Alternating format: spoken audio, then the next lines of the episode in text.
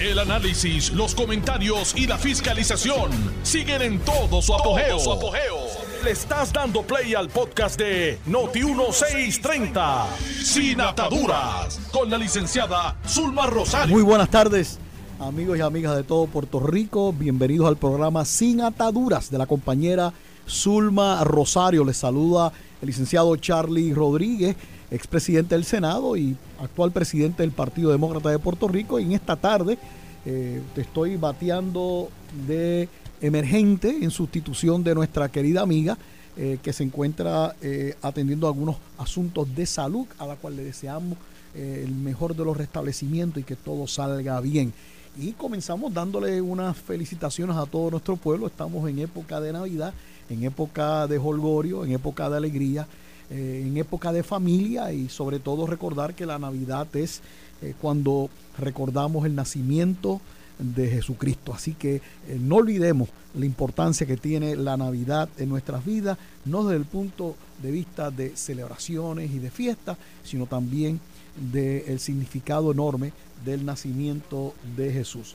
Bueno amigos, aquí sin embargo, pues aunque estamos en el proceso de, de noticias y hay muchas cosas que pasan, eh, eh, no podemos pues dejar de mencionar algunas que son, nos parece sumamente importantes. Yo quisiera comenzar hablando de lo que aconteció el pasado domingo, donde el Partido Independentista Puertorriqueño estuvo eh, celebrando su asamblea, donde sin sorpresas algunas, pues nombraron nuevamente como candidato a la gobernación a Juan Dalmao y también volvieron a reiterar las candidaturas de sus eh, senadores por eh, su senadora por acumulación eh, y también de su representante por acumulación y han anunciado y aprobaron esta especie de entendido que quieren tener con el partido de Movimiento Victoria Ciudadana.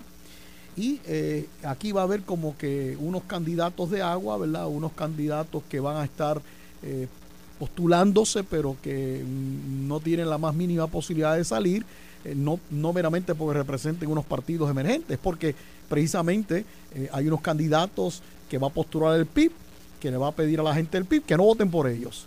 Y va a haber unos candidatos que va, o candidatas que va a postular el movimiento de Victoria Ciudadana y le van a pedir a que aunque los han postulado, le van a pedir a su gente, no votes por eso, votes por los del otro partido.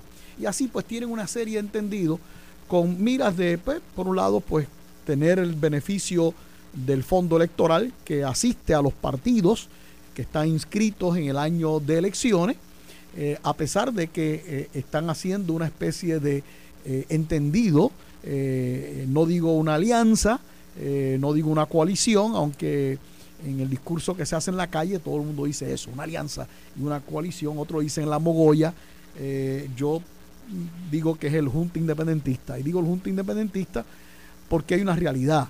Tanto el Partido Independentista Puertorriqueño aboga por la independencia de Puerto Rico y el Movimiento de Victoria Ciudadana aboga también.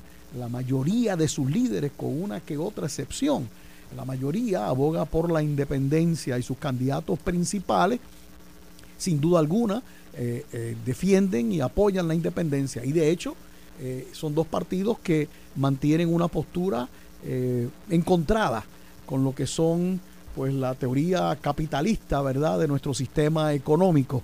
Eh, y algunos pues aspiran a un socialismo y otros aspiran a algo más allá de un socialismo, porque los hay también dentro de esos dos partidos que preferían tener un comunismo, ¿verdad? Pero sin duda alguna, esos partidos abogan por la independencia. Así que las personas cuando vayan a votar, el noviembre del próximo año, tienen que evaluar los ofrecimientos de los partidos políticos y de los candidatos. Y en el asunto del estatus me parece que hay que ser cuidadoso. Y hay que ser cuidadoso porque el único partido que defiende la estadidad para Puerto Rico es el Partido Nuevo Progresista. Los demás partidos, entiéndase el Partido Popular, entiéndase el Movimiento Victoria Ciudadana, entiéndase el Partido Independentista Puertorriqueño y el proyecto Dignidad, ese partido, pues ninguno de estos defiende la estadidad para Puerto Rico. Y yo creo que si usted entiende que la estadidad es lo más que le beneficia a Puerto Rico, debe votar por el partido que va a impulsar su ideología. Alguien siempre dirá, bueno, pero hay otros issues que son más importantes para algunas personas que el asunto ideológico. Y yo puedo pensar que sí, que los debe haber. El asunto de la salud, el, salud, asunto de la educación. Pero todos están tan íntimamente ligados a la discusión del estatus porque todos estos eh, temas requieren unas grandes inversiones de dinero. Unas grandes inversiones de dinero. Y la pregunta que todo el mundo se hace es cuando alguien ofrece de dónde va a salir el dinero para pagar ese ofrecimiento político que está haciendo X o Y líder en la campaña electoral en Puerto Rico. Y eso es importante saberlo. ¿Por qué? Porque de qué vale que usted vote por la gran idea, pero esa gran idea no tiene los recursos para poder desarrollarla. Y no tiene siquiera las posibilidades de obtener recursos para ello. Miren lo que aconteció, lo que está aconteciendo ahora mismo en Puerto Rico. Ahora mismo en Puerto Rico acaba de ser una noticia de que se ha reducido el número de puertorriqueños y puertorriqueñas que se trasladan fuera de Puerto Rico. Porque eh, dicen que es que eh, pues, está habiendo ahora eh, menos puertorriqueños yéndose de la isla. Y entonces algunos dicen, bueno, porque es que como ahora se, han quedado, ya se han ido muchos y los que se han quedado son los más viejitos y los viejitos tienden a quedarse, pues obvio va a reducirse el número de personas que se van a ir de Puerto Rico. Pero yo creo que hay otro, hay otro que, eh, asunto que me parece que es importante para poder determinar por qué la gente se está eh, quedando. Para empezar, los que se van es porque buscan nuevas oportunidades, oportunidades económicas, oportunidades educativas, algunos asuntos de salud. Y por eso casi 6 millones de boricuas viven en los Estados Unidos continentales, mucho más que los que vivimos aquí en la isla de Puerto Rico. Y cuando examinas, vas a notar que cada uno de los 50 estados está económicamente mejor que el territorio llamado Estado Libre Asociado de Puerto Rico. Y de ahí que nos sorprende de que muchos puertorriqueños, especialmente la gente joven, buscando sus oportunidades, se hayan trasladado a los Estados Unidos continentales. Y luego entonces nuestra población se va convirtiendo en una población mucho más envejeciente. Y de ahí que pues entonces se tiene que reducir el número de gente que se está yendo a la isla, porque lo que está quedando en la isla son la gente de mayor edad y tienden a quedarse. Pero hay otro hecho que es importante. Las cosas están mejorando en Puerto Rico. Porque si las cosas no estuvieran mejorando en Puerto Rico, no veríamos ese cambio tampoco. Y estamos viendo que la economía en Puerto Rico ha mejorado. El desempleo, el más bajo que hemos tenido en nuestra historia. La creación de empleos, altísima el asunto de turismo, estamos teniendo un crecimiento y unas grandes visitas eh, a Puerto Rico de turistas que inyectan una gran cantidad de dinero a la economía en Puerto Rico. Las carreteras ya comienzan a mejorarse y ya se está notando. Y estamos viendo la construcción de viviendas. En otros días eh, anunciaban viviendas para envejecientes y personas necesitadas. Y yo creo que eso es importante. Por otro lado, la administración de Joe Biden continúa siendo la administración presidencial que más dinero le ha asignado a Puerto Rico. Y inclusive en el asunto de regar eh, lo que es el acceso al Internet, que es una herramienta tan importante, pero todavía eres en Puerto Rico que no hay acceso a la Internet. Bueno, pues ah, se han asignado eh, millones y millones de dólares federales para precisamente poder extender la red de Internet a muchos lugares y proporcionar esa ayuda. Por otro lado, la gente que están buscando una alternativa al uso de los combustibles fósiles para generar electricidad. Obviamente es necesario tener eh, no tan solo una planta, ¿verdad?, para sustituir el momento en que la luz se va, eh, sino también reducir el costo. Y la mejor forma de reducir el costo es con que con la energía solar. Y la administración de Joe Biden ha asignado millones de dólares para permitir que personas eh, de la clase media y de escasos recursos puedan obtener las placas solares y puedan tener la alternativa de energía solar. Y eso también es un beneficio. Y podemos seguir viendo el sinnúmero de, de ayudas que están llegando, no tan solo federales, sino también estimulando la economía, donde hay un mayor crecimiento. Vemos las ofertas que hay continuas de empresas buscando empleo. Hasta los fast food están activamente buscando empleos porque eh, empleados porque no los tienen suficientes para atender su demanda. Así que realmente la economía en Puerto Rico va ascendiendo, la construcción se está viendo nuevamente que está tomando un giro positivo al punto de que la queja no es que no hay construcción, la queja es que no hay obreros suficientes en Puerto Rico para poder eh, cumplir las obligaciones de construcción que hay en toda la isla, en tantos proyectos, tanto públicos como privados. Bueno, pues eso demuestra que la situación ha mejorado. Y si aquí cuando las cosas se ponen mal, enseguida le echan la culpa al gobernador Pierluisi y al gobierno de turno, pues yo creo que cuando las cosas se mejoran, que inclusive han hecho que se disminuya el número de personas que se están yendo de Puerto Rico, pues yo creo que hay que reconocer la obra que está haciendo el gobernador Pierluisi y la administración eh, de gobierno del Partido No Progresista. Porque de lo contrario, los indicadores económicos hubieran sido adversos y ciertamente no tendríamos esta noticia reciente esta semana de que se ha reducido dramáticamente el número de puertorriqueños que están abandonando la isla. Así que yo creo que eso son cosas importantes y esos son asuntos que yo creo que cuando alguien venga en esta campaña electoral a hacer las promesas que sean, hay que preguntarle, ok, ¿y los chavos dónde están? ¿De dónde va a venir este proyecto que usted plantea? Por ejemplo, aquí dice eh, Juan Dalmao, dijo el pasado domingo, que él venía a acabar lo que era el bipartidismo, ¿verdad? Y francamente, en Puerto Rico, como se entiende el bipartidismo, es obviamente cuando hay más partidos eh, compartiendo el poder, ¿verdad? O cuando hay una acción que tiene el concurso de varios partidos. Así que cuando él dice que los días del bipartidismo están contados, bueno, pues no sé, porque precisamente lo que se está presentando con este entendido que ellos tienen con el movimiento de Victoria Ciudadana es precisamente que son dos partidos que en, el argot boricua es el bipartidismo, dos partidos unidos buscando una solución. Así que no veo cómo va a estar contado el bipartidismo cuando precisamente lo está fomentando el PIB en esa acción conjunta con los otros eh, del movimiento de Victoria Ciudadana. Además de eso, dice que la independencia, pues pueden votar por él los que no crean en la independencia.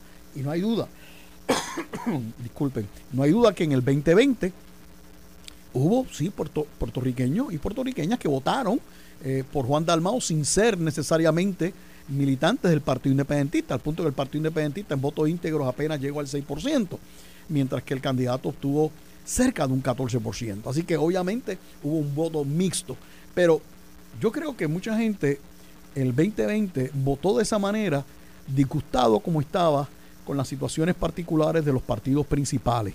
Y aunque todavía puede haber algunos con molestia, lo cierto es que yo creo que este cuatrenio ha demostrado que lo que es el gobierno compartido simplemente no funciona. No funciona. Examinen la Asamblea Legislativa. Son muy pocas las medidas que se han convertido en ley es muy poco los nombramientos que se atienden, al punto de que en la Comisión Estatal de Elecciones todavía no tenemos un presidente en propiedad. Y el propio presidente del Senado llevó un caso a los tribunales, el cual a todos los fines perdió, porque lo que estaba buscando era que eh, la, eh, la juez Jessica Padilla no pudiera continuar siendo presidenta de la Comisión Estatal de Elecciones, y obviamente en ese sentido sufrió un revés. Es como presidenta alterna la que ocupa la posición de presidenta en ausencia de un presidente en propiedad. Así que yo creo que eh, eh, sin duda alguna ahí hay una demostración de lo que hemos visto como el gobierno compartido no funciona y lo que vemos es estancamiento. Pues yo creo que uno de los issues campaña va a ser en esta ocasión de que el PNP tiene que llevar un mensaje de decir, mira, esto del gobierno compartido simplemente no funciona. Es mejor darle el gobierno a un solo partido para que pueda implantar su programa de gobierno, el programa que es favorecido por la mayoría de los electores en una elección y de esa manera continuar entonces Puerto Rico encausado y no el estancamiento que hemos visto en estos momentos. También el asunto eh, ideológico, el asunto de que el Partido Independentista, Juan Dalmao, no me puede decir a mí que él no va, si sale electo, a adelantar la independencia y al querer adelantar la independencia está yendo contrario a lo que es la voluntad de la gran mayoría de este pueblo que lejos de separarse de Estados Unidos se quieren unir a Estados Unidos. Y yo creo que también tiene que entrar a debatirse qué piensa hacer el PIB en cuanto a los fondos federales, que aún el proyecto que se han radicado tanto en Cámara y Senado sobre estatus, existe la certeza de que en un tiempo determinado se acabaron los fondos federales. Pues yo creo que tienen que decir de dónde van a salir los fondos para sustituir las becas PEL, Hoy en día los estudiantes en la Universidad de Puerto Rico, la gran mayoría estudia gracias a las becas PEL. Bueno, pues si la independencia viene, no hay becas PEL en un tiempo certero. ¿Y cómo lo van a sustituir? Lo mismo, tienes que sustituir el sistema de correo en Puerto Rico, porque el US Postal Service se va. Veterano, el hospital de veteranos se va. Claro, yo no estoy diciendo que los beneficios que reciben los veteranos en sus pensiones no se van a seguir obteniendo, claro que sí. Pero el hospital de veteranos no va a estar aquí. No existe un hospital de veteranos de los Estados Unidos en ninguna república del mundo, excepto en aquellas bases militares para servir a los soldados americanos que están en esas bases militares que le tiene Estados Unidos alquilado. Pero no existe. En México no hay un hospital de veteranos para atender a los veteranos eh, eh, ciudadanos americanos que están residiendo en México. Vamos a seguir hablando de otros issues, la Guardia Costanera, vamos a seguir hablando sobre las asignaciones de fondos que se utilizan en el área ambiental. Recientemente, Biden comprometió fondos para poder ayudar a preservar arrecifes en Puerto Rico y lidiar con el problema de la erosión de nuestras playas con fondos federales. Muy bien, y eso es un adelanto extraordinario para asuntos ambientales. Bueno, pues yo creo que también Juan Dalmau tendría que explicar cómo va a ser eso. ¿Cómo va a poder mantener el ambiente si, si, no existen esas asignaciones federales? Yo creo que hay muchas cosas que tienen que contestar. Y que no me digan, no, que yo no voy a adelantar la independencia. Ese cuento no se lo chupa a nadie. Es evidente que lo va a hacer. Tan es así que tan pronto pasaron las elecciones del 2020 y Juan Dalmao hizo unas visitas al Congreso de los Estados Unidos, le decía a los congresistas allá que el hecho de que él subió de un 6% a un 14% demostraba que la independencia tenía ya un apoyo y que iba creciendo en número la independencia. Distinto a lo que le decía a los electores en Puerto Rico en el 2020, de que un voto por él no sería un voto por la independencia. Así que amigos, no podemos creer los, los cuentos de sirena y yo creo que hay que estar muy, muy avispados. Yo quiero, sin embargo, traer en estos momentos a un invitado muy especial que eh, tenemos para ustedes. Eh, se trata de Luis, el licenciado Luis Dávila Perna. Luis Dávila Perna eh, es nuestro director o es el director de la oficina de PRAFA, la oficina de Puerto Rico en Washington y también tienen oficinas en Nueva York y creo que en, en, en Florida. pero además de eso, él es el, él es el National del Partido Demócrata de Puerto Rico. Así que es un placer tener aquí en los estudios, en el programa Sin Atadura de Zulma Rosario, al compañero Luis Dávila Perna. Bienvenido, Luis. Gracias, Charlie. Gracias por esa bienvenida. Y saludos a Zulma donde quiera que te encuentres. Espero que esté tomándose un merecido descanso. Te extrañamos por acá. Claro que sí. Oye, eh, tú has estado obviamente muy activo en los últimos, desde que, bueno, antes, pero ciertamente desde que cogiste el cargo eh, como director de la oficina de Prafa allá en Washington y has tenido que acudir al Congreso y a distintas agencias federales. Eh, había una época en que se hablaba mucho de, del ELA y se apoyaba el ELA. Eh, ¿Cómo tú ves las cosas ahora en tus visitas que tú estás haciendo al Congreso? ¿Ha habido un cambio? Presumo que sí, ¿verdad? Definitivamente, el, el ELA cada vez tiene menos aliados en, el Congreso. Yo creo que evidencia de eso es el proyecto de estatus que presentó el senador Wicker, que él es el único que, no tiene un solo copiciador.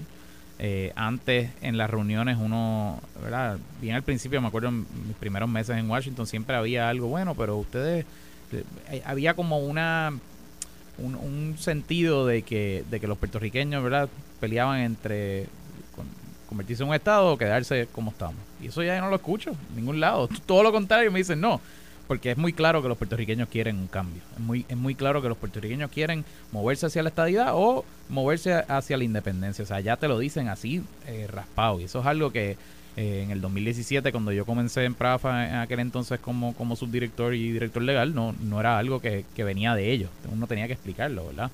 Y yo creo que eso ha sido un cambio monumental, ciertamente. Y, y creo que también eh, ver personalidades como Unida Velázquez y como ella misma ha cambiado de opinión, ¿no? El hecho de que ella lleva eh, una vida sirviendo allí en el Congreso y que se ha dado cuenta que por más eh, seniority que ella tenga, por más ranking que tengan, por más que conexiones que tengan, o sea, cualquier asunto que se movía antes con la con la Speaker Pelosi, de asunto de Puerto Rico, pasaba por las manos de Nida Velázquez y todavía en cierto sentido es así.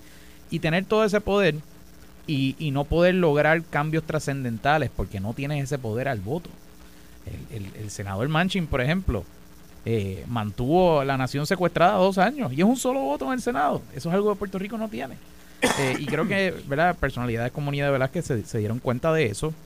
Y por eso es que hemos visto este cambio donde ella eh, está impulsando este proyecto de estatus que no incluye el territorio. Sobre esa experiencia que tú indicas de, de cómo en Puerto Rico, pues la gente no se da cuenta del poder que tiene un senador en el Senado de los Estados Unidos. Recuerden que los senadores son electos por seis años, o sea, que, que, que tienen una permanencia que les permite entonces afincarse y tener una mayor influencia sobre los procesos legislativos, particularmente en la asignación de fondos. Uh -huh. Y yo estaba en esta semana, estaba aquí en Puerto Rico, eh, el senador Martin Heinrich, que es sí. el senador del Estado de Nuevo México, que es el principal autor de la medida que se ha presentado en el Senado, el, el proyecto del Senado 8393 sobre el estatus de Puerto Rico, similar al que está radicado en la Cámara, ¿verdad? Y, y él eh, comentaba eh, cómo él como senador ha podido lograr una serie de asignaciones adicionales de beneficio a su Estado.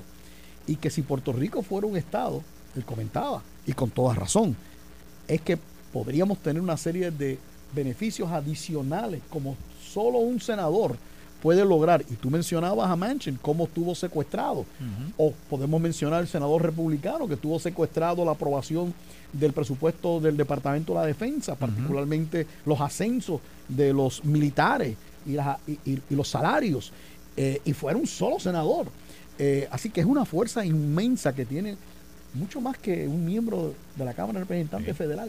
Eh, y Puerto Rico pues carece de eso porque en el Senado de Puerto Rico como territorio no tiene representación. Uh -huh. Y que eso es un punto importante. Pero, ¿cómo tú ves ese proyecto del Senado 8393 que brega no, con el asunto del estatus? Es el 3231, 8393 en la Cámara. Ay, perdóname, tienes el razón, 8393. 3231. 3231. Eh, lo veo razón. muy bien. Eh, iniciamos, ¿verdad? Arrancamos fuerte con 21 coauspiciadores.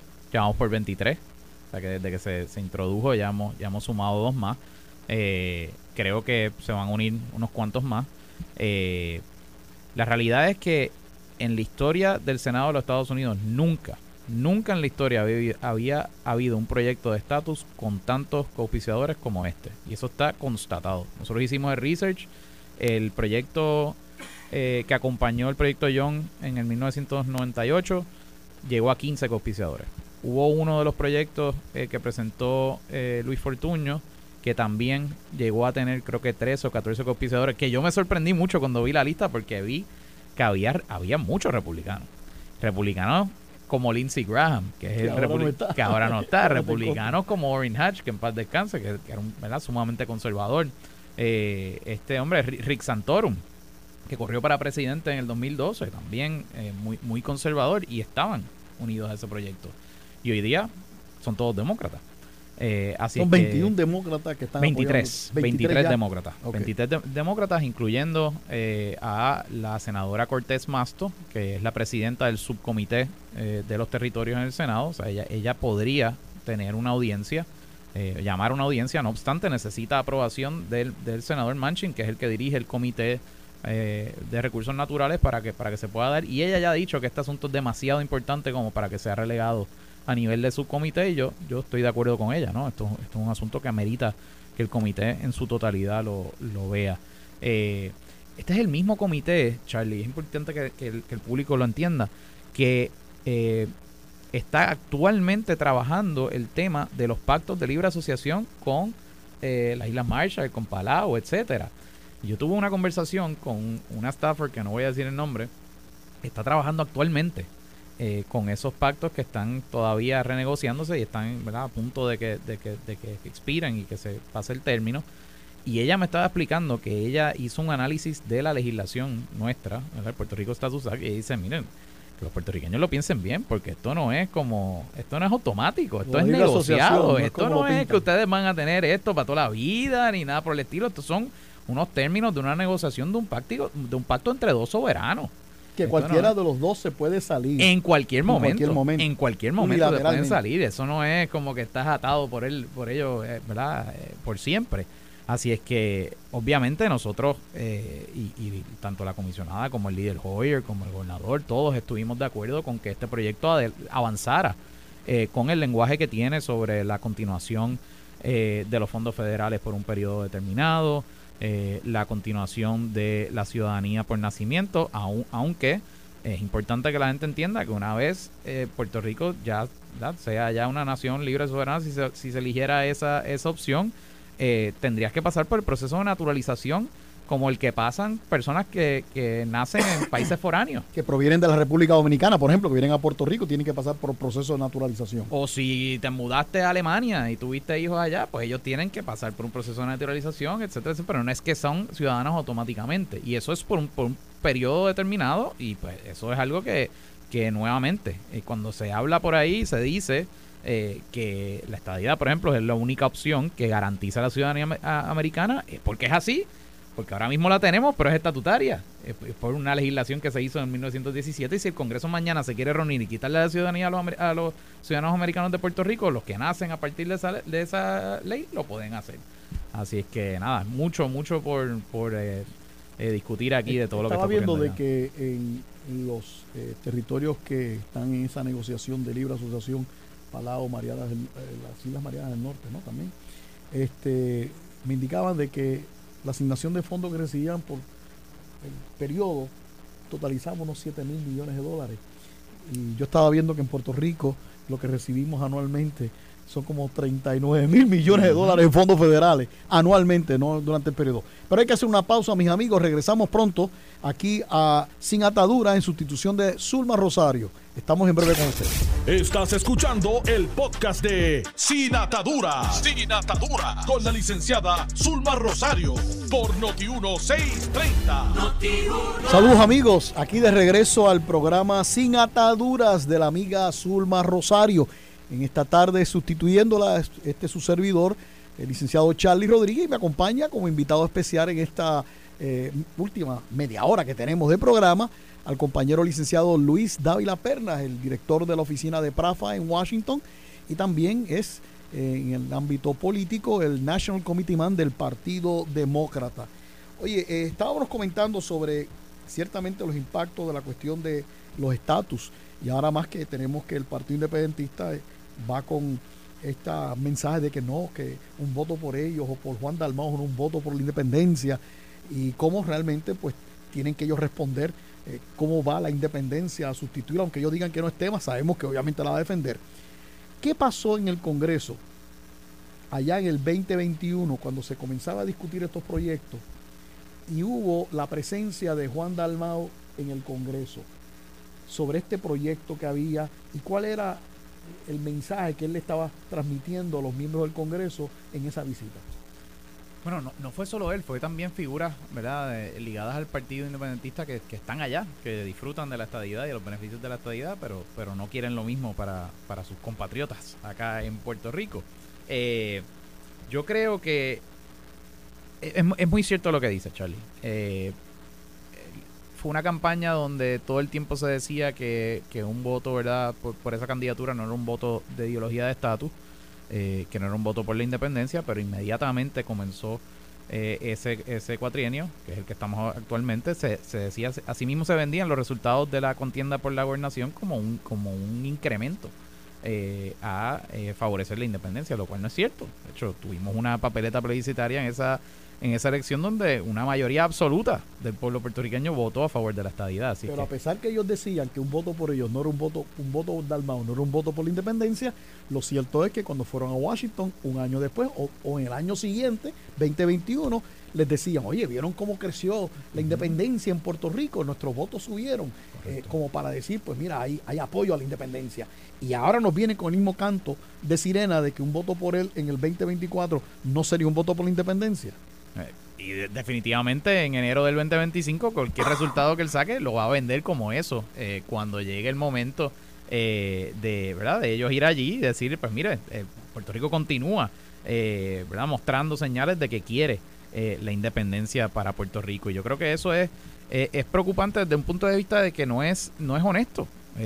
no hay nada malo con la independencia, pero hay que, hay que ser honesto con el pueblo, ¿verdad? hay que hay que abrazarla desde, una perspectiva eh, de, transparencia al pueblo, tanto que dicen que nosotros, que no se, que se esconden los, las verdaderas consecuencias de la estadidad, etcétera. Nosotros aquí todos los días se habla de eso.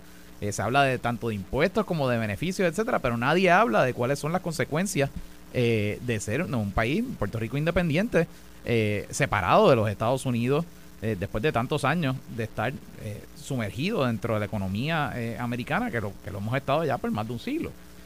así es que yo creo que eso, eso es importante que, que ¿verdad? se atienda y que se diga con honestidad, díganlo, mira, vamos a abogar por la independencia. Si ganamos, esto es una carta de autorización para nosotros ir a abogar por la independencia. De hecho, estos días hubo en un programa que se transmite por televisión, eh, el ex representante eh, Víctor García San Inocencio, le confrontaron con esa pregunta y entonces se fue por la tangente y nunca contestó cómo podrían sustituir los fondos del Pelgran, los fondos de los cheques de alimentos, etcétera, etcétera.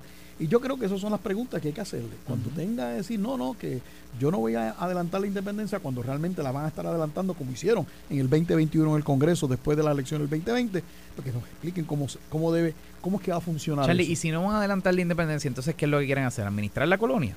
No es eso lo que critican, no es eso lo que han dicho todo el tiempo. Pues, es una o la otra, porque si, ¿verdad? Si dices que no vas a adelantar la independencia y no vas a adelantar una ideología de estatus, pues tú lo que quieres es administrar la colonia para ti, para los tuyos. Ahora, estas semanas eh, eh, también hubo un, una charla muy interesante, una conferencia que auspició la Cámara de Comercio de Puerto Rico, eh, que obviamente están muy vigilantes porque les preocupa estos mensajes en contra del capitalismo, en contra de los negocios que está llevando a cabo el movimiento de Victoria Ciudadana y que está también el PIB cogiendo pon en eso eh, esos ataques que se está haciendo cuando realmente una economía requiere tener eh, eh, negocios, compañías fuertes para que puedan producir capital y producir los empleos. Bueno, pues hubo una conferencia muy interesante sobre el, impacto, las consecuencias de los cambios de estatus en la economía en Puerto Rico y para ello pues llevaron al doctor José Caraballo Cueto que hizo una presentación eh, y tú estuviste allí presente. Y yo quisiera que tú pudieras compartir con nuestros compañeros eh, por la radio qué fueron tus impresiones de esas de, esos señalamientos, porque él, él, vino como con unos escenarios, ¿verdad? Distintos en la independencia, en, la libre asociación y, en la, en la estadidad, para que tú puedas eh, abundar en ello. Lo primero es hay que felicitar a la Cámara de Comercio. Y hay que felicitarlos porque no rehuyeron al tema. Y históricamente, ¿verdad? la Cámara de Comercio y otros sectores empresariales en Puerto Rico se han alejado del tema de estatus y han dicho, no, no, no, si nosotros no nos vamos a meter en asuntos de estatus porque eso es muy político y divide y bla, bla, lo de nosotros es la economía. Bueno, pues poco a poco las empresas y, ¿verdad? La, Cámara como tal se ha dado cuenta que la economía está estrechamente ligada a, eh, al estatus de Puerto Rico. Y por eso es que uno, eh, por lo menos en, mi experiencia en Washington, los he visto mucho más activos en distintos temas, tanto temas de salud, eh, temas de fondos federales de asistencia nutricional. Eh, en su momento, cuando se vio eh, el proyecto de ley que atendía una reforma contributiva a nivel federal, también estuvieron involucrados y se dan cuenta que obviamente está directamente atado. Yo creo que ellos y el liderato actual de la Cámara, el haber abrazado ese, ese reto de convocar un foro sobre estatus. ¿Cuándo fue la última vez que la Cámara de Comercio hiciera un foro de estatus. Yo no recuerdo eso, así que yo creo que hay que, hay que comenzar por felicitarlos porque es una iniciativa buena eh, y, estoy segurísimo que tuvieron que hacerlo, ¿verdad? Con, eh, con personas que quizás objetaron y dijeron, ¿por qué te vas a meter en eso? Eh, allí, allí este, yo escuché, claro, uno de los periódicos en Puerto Rico que, que siempre lleva el mensaje como cargado en contra de la estadidad, destacó que el doctor Caraballo Cueto estaba diciendo que en el escenario de la estadidad, pues el problema de que vendrían las contribuciones federales y que las contribuciones locales en Puerto Rico son sumamente altas y que eso sería bien difícil. Bueno, lo cierto es que si Puerto Rico es Estado, vas a tener una serie de, programas federales eh, donde te van a dar paridad en todo, en salud, educación, en todas las áreas. Luego entonces el presupuesto de Puerto Rico no se tiene que comprometer tanto en esas áreas porque va a tener la, paridad completa en fondos federales y entonces tú puedes reducir las contribuciones de Puerto Rico, que son de hecho las tasas contributivas más altas en toda la nación. El IBU, el, sales tax, el IBU, más alto de toda la nación es en Puerto Rico, a pesar que somos el territorio más empobrecido de toda la nación. Obviamente eso cambia con la estadidad, porque con llegar todos esos fondos federales, pues yo también puedo reducir mis contribuciones locales, porque ya no tengo que buscar eh, suplir lo que no me da el gobierno federal porque somos una colonia. Exactamente, y para eso hay 50 ejemplos, ¿verdad? 50 estados que pagan contribuciones federales eh, y tienen unas tasas estatales sumamente bajas en comparación a lo que tenemos en Puerto Rico, que son altísimas. Eh, entonces él, él presentó varios, varios escenarios. Eh, pero antes de entrar en los escenarios, yo creo que la gente también, eso que menciona Charlie, es sumamente cierto, ¿verdad? El hecho de que a mayor beneficio, a mayor paridad y equidad en programas federales, pues menos es la necesidad que el, el Estado tenga que utilizar fondos propios para cubrir ese vacío también eh, en la medida que se genere mayor desarrollo económico, en la, medida, en la medida que haya mayores empleos, que los salarios sean mayores, pues también eso genera una actividad económica que también tiene un impacto en los recaudos. O sea que no necesariamente tendríamos que tener una, una tasa tan alta para poder recaudar mucho dinero. Quizás no, no tenemos que recaudar lo mismo en términos de contribución sobre ingresos, pero en la medida que las personas estén ganando más dinero, pues van a pagar más en contribución sobre ingresos, pero la tasa puede ser menor. Eh, y eso era parte, eh, aunque no entró en ese detalle, el, doctor Caraballo Cueto a mí me gustó mucho como él lo presentó, porque él eh, hizo varios, varios escenarios. En el primer escenario de la estadidad, él jugó con unas variables y dijo, bueno, pues si la estadidad llegara a Puerto Rico, pues sí, en efecto, habría que pagar, habría un impacto con las contribuciones y, la cuestión de las contribuciones federales, pero el resultado sería un aumento y mayor desarrollo económico, un aumento en los empleos, en la tasa de desempleo sería, sería un menor. Y el que más a mí me chocó, y, voy a decir por qué, eh, es que la estadidad elimina y cierra la brecha de la desigualdad económica en Puerto Rico. ¿Y por qué me choca? Porque en, en todos los escenarios que él puso, él planteó, él cambiaba la variable, a veces decía, bueno, pues asumiendo que la tasa contributiva estatal baje solo un 5%, asumiendo que no haya ningún cambio o asumiendo esto. En todos los escenarios variaba un poco la tasa de empleo, desarrollo económico, pero en todas había una constante y es que se cierra la brecha de la desigualdad económica en Puerto Rico. O sea, que los pobres alcanzan una mayor justicia social con la estabilidad, básicamente lo que está diciendo él con ese escenario. ¿Y la independencia? ¿Cuál era el contraste? La independencia era todo lo contrario. En todos los escenarios de la independencia. En todos. En lo que hizo Caraballo Cueto. En lo que, hizo Caraballo Cueto y que son parte de su estudio. Búsquenlo. En todos los escenarios aumenta la brecha de la desigualdad y tiene completo sentido porque a la medida que los, los, pobres de este país dejen de recibir los beneficios que reciben actualmente y en la medida que una oligarquía pierden, los cheques alimentos pierden eh, la sección 8 pierden el Pelgrán pierden este un sinnúmero de subsidios que tienen en tantas otras áreas, eh, en el área de salud también. Oye, pues en esa medida el pobre se va a poner en una peor situación. Por eso entonces eh, me parece interesante que finalmente alguien viniera de la estatura ¿verdad? Profesional que tiene el doctor Caraballo Cueto de reconocer que en esos escenarios, en todos esos escenarios que presentó la independencia, aumentaba la pobreza, aumentaba la disparidad económica entre los pocos que tienen y los muchos que no Exacto. Y el status quo pues no presentó ningún tipo de resultado con todo eso porque basta salir a la calle y nos vamos a chocar de frente con la desigualdad en cualquier momento, en cualquier esquina, todos lo hemos vivido en algún momento.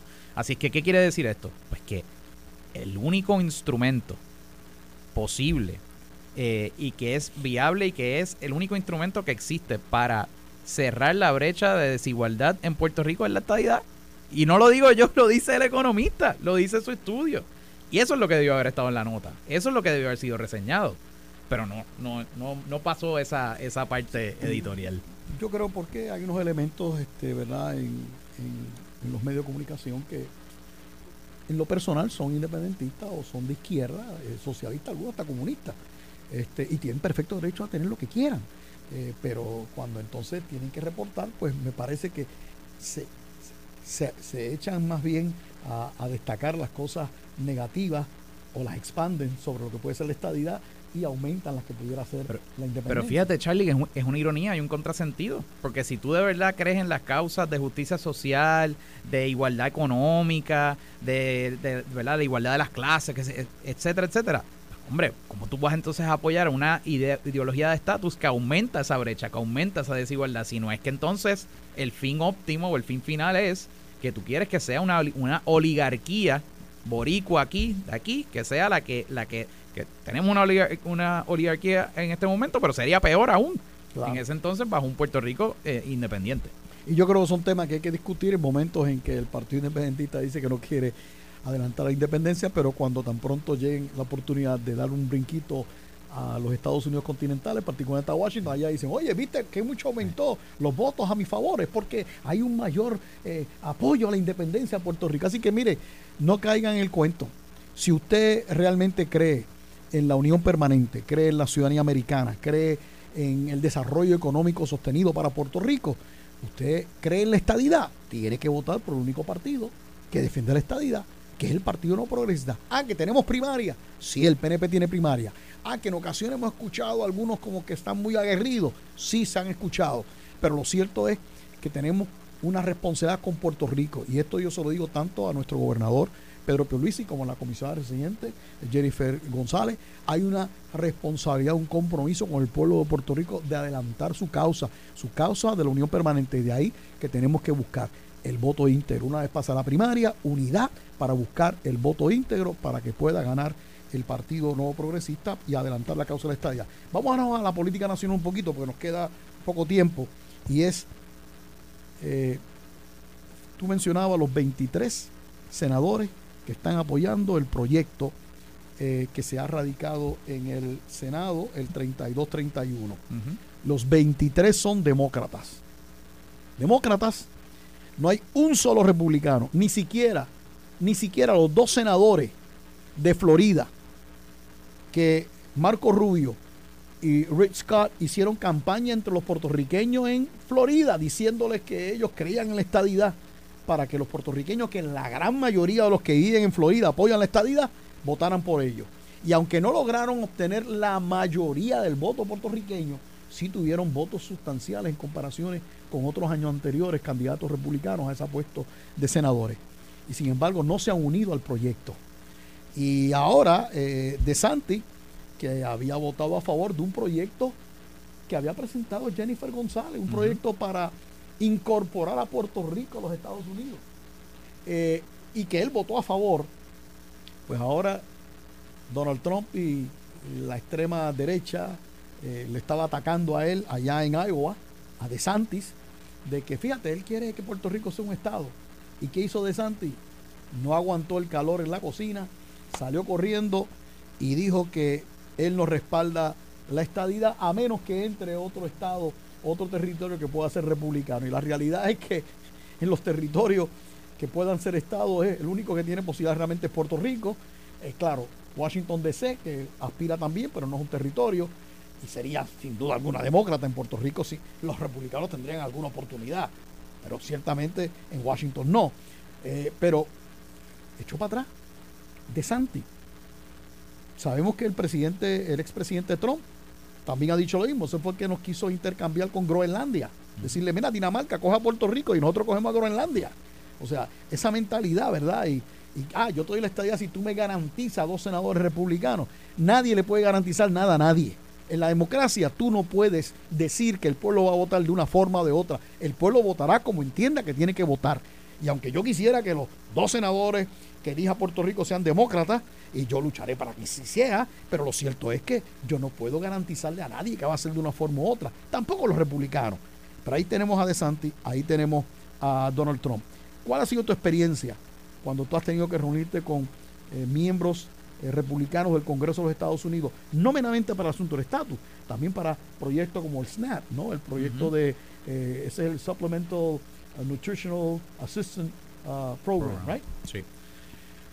Es frustrante, es muy frustrante eh, porque se ha politizado de una manera donde el, el republicano de hoy día tiende a ser reacio a meterse en este tipo de proyectos. No, no solo de estadía, sino también los proyectos de que, ¿verdad? que brindan una, una mayor, eh, mayor, mayor equiparación en términos de fondos federales. Eh, hablaba del, programa de asistencia eh, nutricional. Es sumamente frustrante y yo creo que es reflejo de la falta de poder político que tenemos. mencionábamos hace un rato aquel proyecto en la época de Luis Fortuño, a principios de los 2000, que tuvo, era, creo que eran 15 o 16 cospiciadores y que muchos eran republicanos. Pues el que lideró ese esfuerzo en el Senado fue un senador de nombre Mel Martínez, cubano, republicano de Florida. Y hoy día tenemos dos republicanos senadores del estado de la Florida y ninguno de los dos, uno de ellos es cubano y ninguno de los dos ni se acerca. Y públicamente dicen que apoyan la estadidad, que estarían de acuerdo con apoyar la estadidad, pero que no es el momento, que ellos no se van a meter en eso. Y yo creo que en parte eh, la inacción que hemos visto es también producto de la falta de presión que se ha ejercido por parte del, liderato republicano puertorriqueño en la Florida y, y, en Puerto Rico. O sea, no, no es posible que Ron DeSantis diga lo que dijo el domingo y que aquí no haya no se hayan convocado protestas, que aquí no se hayan convocado mítines, que aquí no se haya hecho una expresión eh, agrupada, organizada.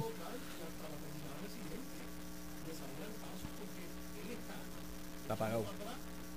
Está hecha, eh, eh, hasta como decía yo, el la comisaria residente y el Partido Republicano lo debieron haber objetado públicamente, porque fíjate que él está rehuyendo lo que fue su compromiso con la comisionada en un proyecto eh, que ni siquiera era de estadidad, era de incorporación, pero tenía las implicaciones claras de la estadidad.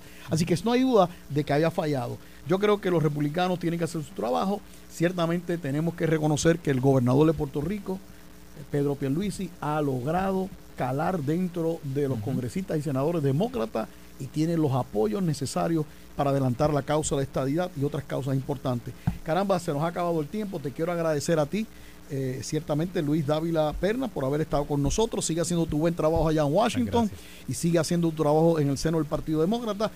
A ti, eh, la compañera eh, Zulma Rosario, pronta recuperación, un abrazo bien fuerte, solidario de parte de, de, este tu servidor. Y a ustedes amigos, gracias por escucharnos aquí en Sin Atadura, cuando mañana regresa el programa y tendremos tal vez otro invitado especial porque no podrá estar nuestra compañera. Pero, oye, sigue en sintonía con Noti1 que continúa con informaciones importantes para ti. Adelante, siempre adelante y muchas felicidades. Esto fue el podcast de Noti1630, sin ataduras, con la licenciada Zulma Rosario. Dale play a tu podcast favorito a través de Apple Podcasts, Spotify, Google Podcasts, Stitcher y notiuno.com.